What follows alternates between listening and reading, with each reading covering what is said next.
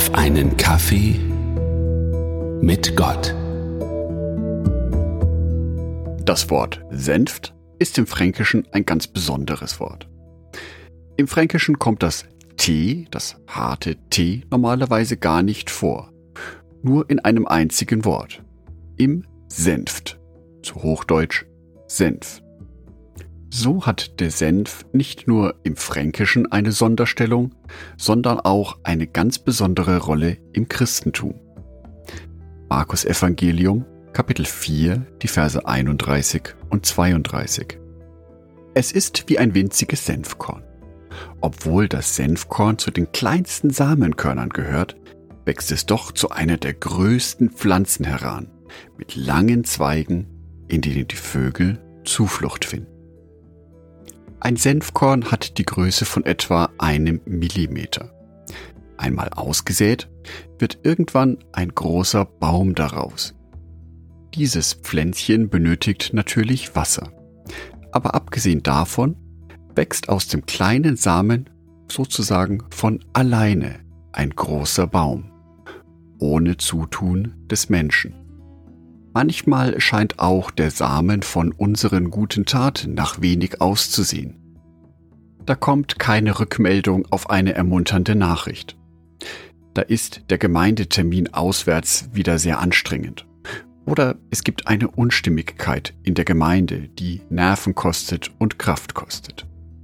Für den eigenen Einsatz gibt es kein Dankeschön. All dies sind Erfahrungen und Erlebnisse, die uns entmutigen können.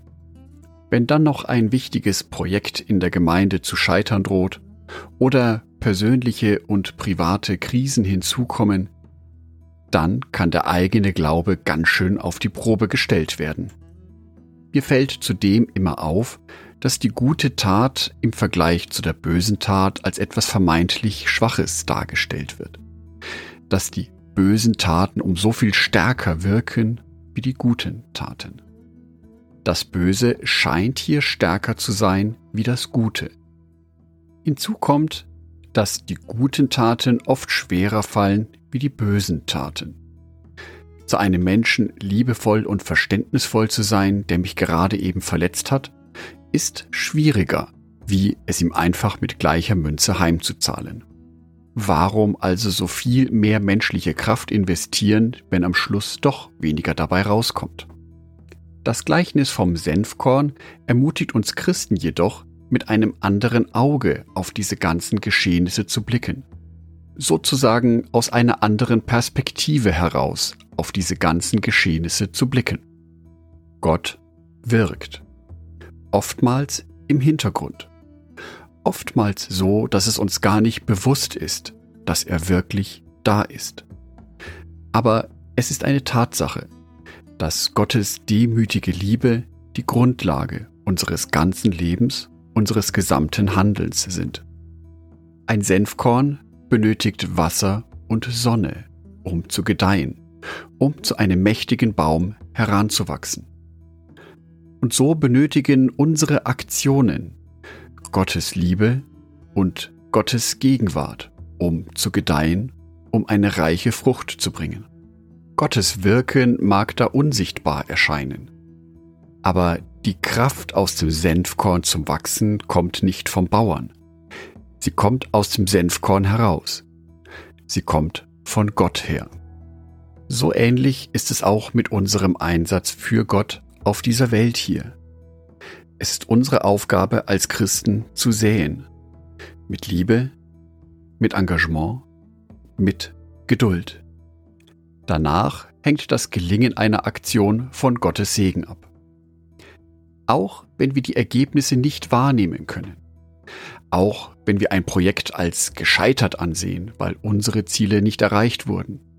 Haben wir vielleicht doch etwas erreicht, was andere Menschen berührt hat wir sehen es bloß nicht an dieser Stelle. Das sollte uns aber nicht entmutigen, weiter für Gott tätig zu sein.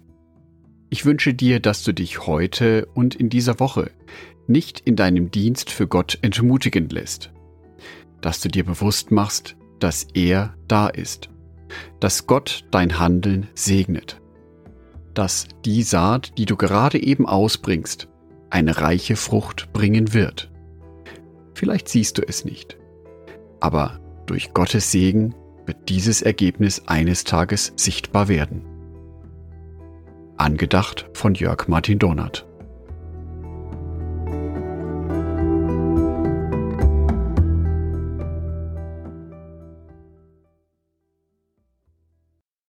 Ein herzliches Dankeschön an alle meine Patreons, die es mir ermöglichen, weiterhin den Podcast auf einen Kaffee mit Gott zu produzieren.